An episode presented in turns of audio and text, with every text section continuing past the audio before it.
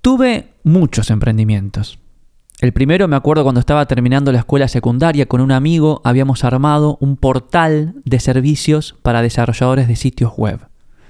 Eh, un fracaso total, no vendimos absolutamente nada y habíamos trabajado un montón. Pero después de eso, inmediatamente después tuve un instituto de inglés y computación, después tuve un cibercafé, no sé si te acordás lo que eran los cibercafés, eran, eran cafés en los cuales uno podía ir a usar internet, porque las personas en general no tenían internet en su casa, entonces iban a un café y usaban computadoras con internet. Tuve un cibercafé, después tuve un instituto de capacitación en Linux, eh, en la época en que ya estaba escribiendo esos libros. Después tuve una escuela virtual de Linux, la escuela empezó a funcionar mejor que el instituto, entonces cerré el instituto. Eh, creo que fue una de las primeras escuelas virtuales de, Argentina en, en, ese tema, a mediados del 2004, 2005, 2006. Después tuve una agencia de comunicación, bueno, y fueron pasando los años hasta hoy mi principal emprendimiento que es el laboratorio Gaiki. Lo que quiero decir es que sé lo que es crear un negocio de cero y también sé lo que es tener que cerrarlo. Eh, y algo que es muy interesante es que cuando uno está emprendiendo, siempre en el medio del proceso suele aparecer alguno con alguna solución mágica, ¿viste? Una promesa de que le va a ofrecer a tu negocio aquel, aquel impulso que necesita. Siempre apareció uno. De hecho, hasta recuerdo algunos personajes que se me iban cruzando en la vida y me iban diciendo, no, Facundo, porque vos tenés que estar haciendo esto, lo otro, yo te ayudo, que pin, que pan. Bueno, obviamente esas soluciones mágicas nunca funcionaron si no hubiera seguido con cualquiera de esos emprendimientos. Pero lo cierto es que hoy veo mucho de eso en redes sociales con todos estos gurúes del high ticket que nos aparecen permanentemente y nos ofrecen programas, herramientas, mentorías para, comillas, escalar nuestro negocio a decenas o centenas de miles de dólares por mes. Y obviamente que no funcionan, pero primero me gustaría explicarte cómo funcionan ellos, ¿sí? Para, para que estés un poco más preparado o preparada a la hora de recibir este bombardeo de, ofertas a los que, bueno, bueno, todos los que de alguna manera estamos emprendiendo en digital, estamos como sometidos a esto, ¿no? Estamos como permanentemente viendo este tipo de ofertas este, en las redes sociales. ¿Cómo funcionan estos gurúes? Bueno, más o menos tienen todos el mismo manual, ¿no? Suelen aparecer como realizados en lugares increíbles, hablándote desde la playa o desde alguna ciudad maravillosa, ¿no? Y te hablan de lo maravilloso que es emprender eh, en, digital, ¿no? Vender por internet, tener el mundo en tu celular, en sus computadoras, etc. Aparte, eh, suelen usar números concretos de facturación, ¿no? 6 mil dólares, 10 mil dólares, 100 mil dólares, todo desde la comodidad, desde su celular y te muestran capturas, ¿no? Capturas de Stripe, de PayPal, de cómo caen las ventas en tiempo real. Vendí una mentoría, vendí una mentoría, vendí una sesión. Este, también algunos condimentan esto con eh, testimoniales de personas comunes que dicen, sí, yo contraté los servicios de tal y ya estoy facturando 5 mil dólares, 10 mil dólares, gracias a sus servicios, etc. Paréntesis, si googleas a esas personas generalmente no existen y yo me divierto mucho googleando a esas personas que, dicen facturar tanto gracias a, los métodos de high ticket de estos, de estos gurúes. Pero yo creo que lo más importante de todo es que su truco más hábil ¿eh? y su truco más efectivo es hacerte sentir que no estás ganando lo suficiente porque no te estás valorando lo suficiente.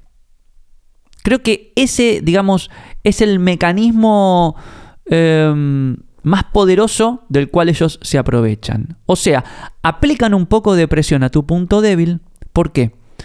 Porque saben que todo emprendedor es una persona muy vulnerable. Todo emprendedor es una persona muy vulnerable. Eh, emprender es angustiante. Emprender es una lucha interna permanente entre nuestras expectativas y la realidad. Emprender es eh, lidiar con la sensación de que algo se te escapa permanentemente, de que algo deberías estar aprovechando. Emprender es compararte permanentemente con otros a los que vos ves y decís, bueno, pero él le va mejor que a mí, si hace lo mismo, si ofrecemos servicios similares, ¿no? Em, a veces emprender también nos genera altísimas dosis de estrés, esta sensación de tener que hacer cosas todo el tiempo para estar, para que te reconozcan, para que te vean, para que no se olviden de vos. Yo a veces pienso, no sé, hace 200 años, un zapatero abría su taller y se quedaba ahí adentro esperando que lleguen las personas para que reparen sus zapatos. Hoy un zapatero tendría que estar haciendo reels, historias de Instagram, newsletter, blogs, una locura para hacerle saber al mundo que existe. ¿Entendés? Entonces, en definitiva, emprender es también aprender a convivir con una especie de vulnerabilidad que puede ser un superpoder, porque no olvidemos que la vulnerabilidad te sensibiliza y quien use la sensibilidad a su favor tiene el mundo de su lado, pero también esa vulnerabilidad te puede debilitar y te puede llevar a tomar malas decisiones, como por, ejemplo creer que un tipo que no sabe de tu negocio te puede ayudar a escalar tu negocio. Y esto creo que es fundamental. Nadie que no sepa cómo funciona tu negocio, la industria, tu mercado, qué tiene en la cabeza tu público mínimo viable, cómo es tu historia, cuáles son tus habilidades, cuáles son tus debilidades, cuáles son tus oportunidades. Mira todo lo que tenés que saber para poder tomar decisiones que te ayuden a escalar tu negocio. No es tan sencillo como decir, ay, bueno, como creo poco en mí, voy a creer un poco más en mí. Entonces, en vez de cobrar 50 dólares las mentorías, las voy a cobrar 500, porque así me voy a valorar más. El modelo de high ticket que ofrecen estos gurúes no funciona justamente por esta falacia, ¿no? Supone que si uno da el salto de fe y cobra bien caro, el mercado va a dar el mismo salto de fe que vos y va a reconocer el precio que querés cobrar. Eso es una falacia. No funciona así. El precio de tus servicios, el precio de tus productos, antes que un número, es un acuerdo entre partes que depende de decenas de variables que distan muchísimo del pensamiento mágico de decir, ah, ok, a partir de hoy me voy a valorar más, entonces voy a cobrar más, entonces las personas van a reconocerme más. No funciona así. Y si quieres saber cómo funciona y cuál es la manera efectiva de poner precio a lo que haces, yo grabé un episodio dedicado exclusivamente a esto que se llama Soy caro o soy barato. ¿Sí? Cómo ponerle precio al producto de nuestra creatividad. Buscarlo, lo grabé hace algunos meses. Ahí te explico concretamente cómo ponerle precio a lo que hacemos, sin recetas mágicas. No vamos a ahondar en eso ahora porque si no se, me iría el, el, podcast a dos horas. ¿sí? En este episodio quiero ayudarte a fortalecerte frente a los estafadores de ilusiones que todo el tiempo nos aparecen en Instagram y en las redes sociales. Y para que dejes de creer en soluciones mágicas, tenés que empezar a creer más en vos. Eso es cierto. Ese punto es cierto. Y también es cierto que existen emprendedores y personas con tarifas high ticket. Eso no vamos a negarlo. Hay personas que cobran miles de dólares por una hora de mentoría. Pero te puedo asegurar que eso sucede no por decisiones mágicas, no por modelos de negocios importados, sino fundamentalmente gracias a tres factores. El primero es el tiempo al servicio del emprendimiento, o sea, horas de vuelo. Las personas que cobran mucho tienen muchas horas de vuelo haciendo lo que hace. El segundo factor son habilidades extraordinarias. Las personas que cobran mucho son muy buenas haciendo lo que hacen. pero no solo eso, son mejor que el promedio. Tienen habilidades extraordinarias ofreciendo sus productos y sus servicios. Y el tercer factor es que las personas que cobran mucho tienen una base, un sustento de resultados, de testimonios, de comprobantes de que su servicio es de valor y vale lo que piden. Estas son las tres cosas que te van a permitir algún día tener el reconocimiento necesario para cobrar lo que vos creas que tenés que cobrar. Y, oh casualidad, son las que te permiten creer cada día más en vos. Porque uno cree más en uno cuando tiene compromiso, o sea, horas de vuelo, ejercicio, o sea, puede trabajar en sus habilidades y comprobación del impacto respecto a lo que hace, una base de resultados. Si uno es comprometido, si uno se va volviendo cada día mejor en lo que hace y si uno puede ver el impacto de, su esfuerzo, en pequeños resultados, pequeñas dosis, uno empieza a creer más en uno. Uno empieza a creer más en uno y deja de creer tanto en estos gurúes de las ventas que nos dicen que pueden aumentar los resultados por nosotros. Porque ni ellos pueden comprometerse por nosotros, ni ellos pueden ser más habilidosos haciendo lo que nosotros hacemos por nosotros, y ni ellos tienen esta base de resultados, este reconocimiento, ¿eh? esta reputación que solo vos podés generar. Entonces, para que quede bien claro, compromiso, habilidades y resultados. Esos son los tres factores que permiten que un profesional o que un negocio escale y se diferencie del resto, incluso en el valor de sus tickets o en la facturación. Las personas no somos tontas. Las personas reconocemos muy bien aquellos que son muy buenos haciendo lo que hacen, aquellos que tienen muchas horas de vuelo o mucho compromiso, plantando bandera en alguna causa, en alguna propuesta, y aquellos que tienen, digamos, la comprobación real de que lo que aportan vale, lo que aportan hace la diferencia. Compromiso, ejercicio y resultados. En el camino, uno es vulnerable. ¿Sí? Y para evitar que los demás se aprovechen de nuestra vulnerabilidad, uno tiene que estar bien plantado, firme en su experiencia y en su camino.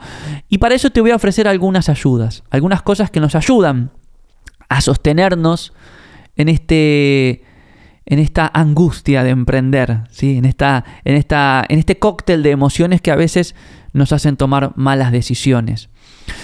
Una de las cosas que uno puede hacer como emprendedor, sobre todo si estás solo o sola, es participar en conversaciones, en encuentros, en reuniones con emprendedores que estén en caminos similares al tuyo.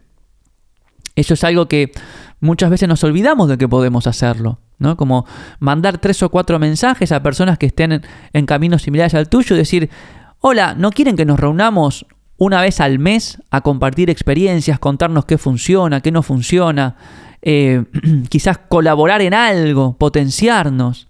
No te olvides que avanzar acompañados es avanzar más ligero. Y yo tengo, suelo tener ese ejercicio de o decir que sí a personas que me ofrecen reunirnos para charlar, o yo mandar algunos mensajitos para conocernos, contarnos acerca de nuestros emprendimientos y ver qué información podemos intercambiar. Ayuda mucho. Otra cosa que podés hacer es ser muy proactivo o proactiva en la construcción de esta base de resultados. Esto que te decía, ¿no? Esta base de comprobación de que, lo que vos haces aporta valor y hace la diferencia. Te doy un ejemplo. Si querés brindar mentorías y todavía no vendiste una mentoría, nadie te compró una mentoría, regalá la primera. Regalá la primera, porque como siempre digo en este espacio, cuando empezás tu negocio no es que te compren, sino que te conozcan y que confíen en vos. Entonces, sé proactivo en la generación de resultados, aun cuando nadie te compra. Porque a veces uno hace esa inversión de tiempo, se regala, regala su servicio, etc. Y lo que obtiene a cambio es testimonios, es el inicio de un boca a boca, es una recomendación. Entonces, sé proactivo. Si no pasa nada en tu emprendimiento, busca la manera de que suceda. Organiza el suceso, por decirlo de algún modo. ¿Sí? Después, eh, algo que ayuda mucho también a avanzar con la angustia de emprender, de emprender, porque a veces sentimos que no vamos para ningún lado, ¿no? A pesar de que sí lo estamos haciendo. Pero lo sentimos porque no tenemos un registro en el cual podamos volcar el esfuerzo, el tiempo, los resultados, etc. Entonces, empezá a tener algún soporte, algún cuaderno, una hoja de Notion, lo que sea, en el cual vos puedas ir día a día diciendo, bueno, acá puse, hice esto, intenté lo otro, voy a intentar aquello, tuve este resultado, etcétera, etcétera. Porque cuando uno vea eso, pasadas los días y las semanas, ve las horas de vuelo. Ve las horas de vuelo, ve las horas que le pone a lo que hace y eso ayuda a construir esa confianza en uno mismo. Ayuda a empoderarse en ese sentido. ¿Sí? Si uno no registra las horas, no tiene idea. Entonces le parece que siempre nunca no hace nada. Em, si vas a tomar consultorías o mentorías, que no está de más y está buenísimo y también siempre lo recomiendo, pero asegúrate de que sea de parte de personas que tengan resultados similares o superiores a los tuyos pero verdaderos, en tu rubro, en tu área. ¿Sí? Eso, eso fundamental. Y finalmente, creo que este es el punto más importante, hace que esa angustia que sentís al emprender, que sentimos todos los emprendedores, que no es más que una forma de emoción y la emoción es energía en movimiento, se canaliza a través de la acción, no del consumo. Muchas veces la angustia la canalizamos a través del consumo, entonces miramos y hacemos cursos y miramos, seguimos emprendedor y papá, papá, todo eso es consumo, está bien, pero lo que va a generar verdaderamente la diferencia es entrar en acción. Entonces, es como si yo a veces digo que cuando las cosas no salen en el laboratorio, cuando tenemos que, no sé, que cancelar un programa, cuando tenemos que cerrar un producto, no sé, cosas que no salen, eso a mí me genera como una energía que en vez de tirarme para abajo, la pongo al servicio de lo que viene. Quiero más. Quiero más. Quiero el próximo desafío y vengo cargado emocionalmente para asumirlo.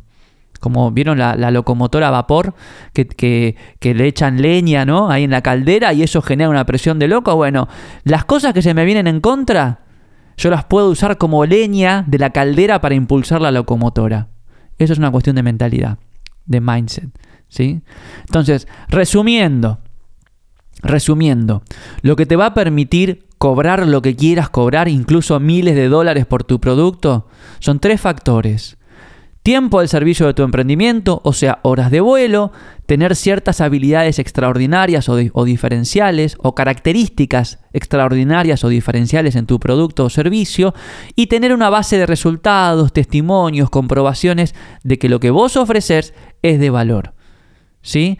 Ahora, en el camino en el camino hasta que logras eso, que puede llevarte meses u años, nadie sabe. Por eso siempre es recomendable emprender en cosas que te apasionen y que te gusten, porque si no te gustan, no te vas a bancar el sacrificio de estar meses u años hasta lograr esos resultados.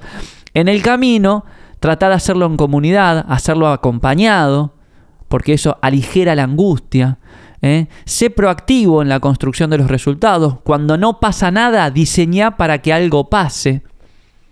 Registra tu esfuerzo y registra tus resultados. ¿eh? Tenía una bitácora donde puedas ir volcando todo lo que va sucediendo en el día a día.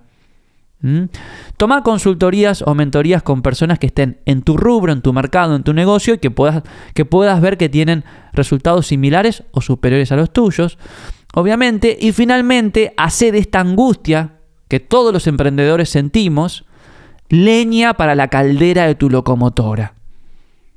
Leña para la caldera de tu, de tu locomotora. Porque la vas a necesitar.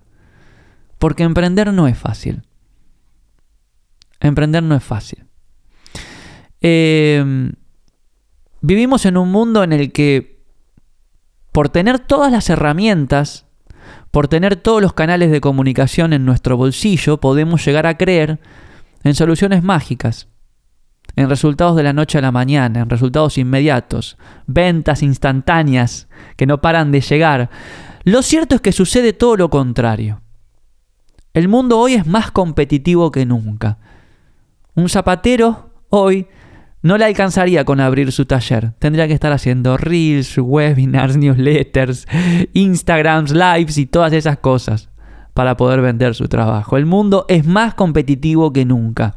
La oferta que antes era limitada hoy es prácticamente infinita y tu producto, lo que sea que estés vendiendo, tus workshops de diseño gráfico, tus mentorías, lo que sea que quieras vender, hoy compite en atención en un feed en el cual hay cientos de productos de otros rubros, de otras personas. Y como si todo esto fuera poco, las personas estamos tan saturadas de información que somos cada vez más conscientes respecto a las compras que hacemos en digital. Entonces no es fácil. No hay soluciones mágicas.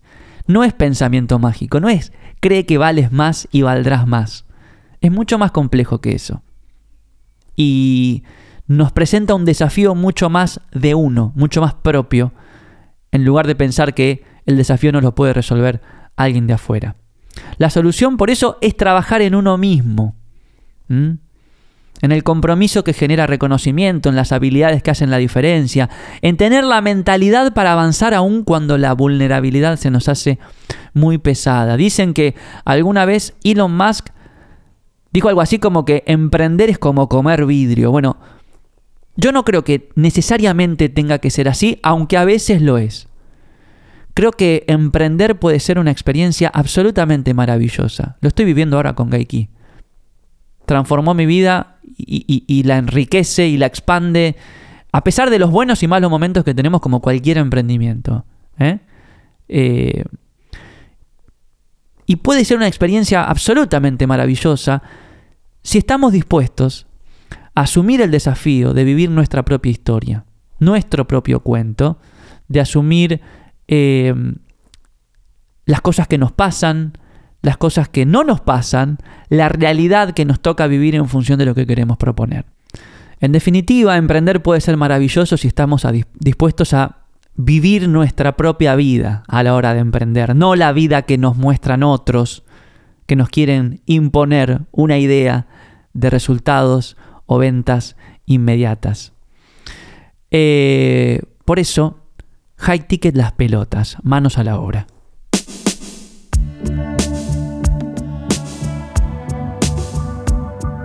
Esta semana dimos una charla abierta con mi compañera Flor Ortelli en el laboratorio Gaiki contando un poco la historia del programa de coaching creativo, cómo está diseñado, cómo funciona, cómo es que pasaron más de 800 personas durante estos dos años, cómo es que estamos creando la red más grande del mundo de facilitadores creativos desde el laboratorio Gaiki.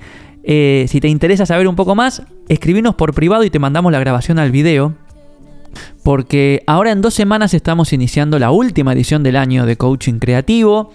Eh, que el año que viene iniciamos de nuevo en marzo, así que van a pasar algunos meses. Algo que nos preguntan mucho es, ¿esto me sirve para aplicar en mi propio emprendimiento, para ser yo más creativo, más creativa? Y lo cierto es que sí, por más que vos no quieras dedicarte a ser coach creativo, todas las herramientas que proponemos las aplicamos a nosotros mismos durante el marco temporal del programa, durante las cinco semanas, por lo cual nosotros lo que queremos es que vos vivas el proceso creativo de manera integral. ¿Para qué? Para que después lo puedas volcar en tu emprendimiento cuando te pones al servicio de los demás. Así que sí. Eh, Tenés toda la información de coaching creativo ahí en gaiki.org barra coaching-creativo y si querés pedirnos la grabación de la charla abierta te la podemos mandar por mensajito privado de Instagram a través de arroba gaikiorg o de mi perfil personal arroba Facundo Arena. Te recuerdo que también eh, está mi programa Diseña tu vida. Ahora es una buena época del año para hacerlo, te diría, porque va terminando el año y uno ya empieza a pensar qué forma le va a dar al año próximo, qué decisiones va a tomar el año próximo para poder acercarse un poquito más a la vida que desea y creo que el programa te puede ofrecer algunas herramientas y, metodologías bastante prácticas para, empezar a diseñar una vida más cercana a tu propósito. Hoy justamente, jueves 26 de octubre, estoy grabando, tenemos un encuentro en nuestra comunidad de, Diseña tu vida. Hoy por la tarde vamos a estar hablando de autoliderazgo. Nos encontramos todos los meses, ¿sí? Así que si querés sumarte al encuentro del mes que viene, que estamos preparando un encuentro bien interesante para el mes que viene, eh, sobre el tema de la reinvención con dos invitadas.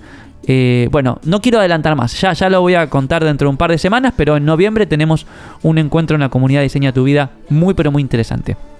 Tenés toda la info en labs.gaiki.org, donde además vas a encontrar todos nuestros workshops este, anteriores, ¿sí? El de escribir un libro, eh, las, las clases gratuitas de Activa tu Creatividad, si te sentís un poquito desmotivado o desmotivada, te invitamos a que hagas una clase gratis con nosotros.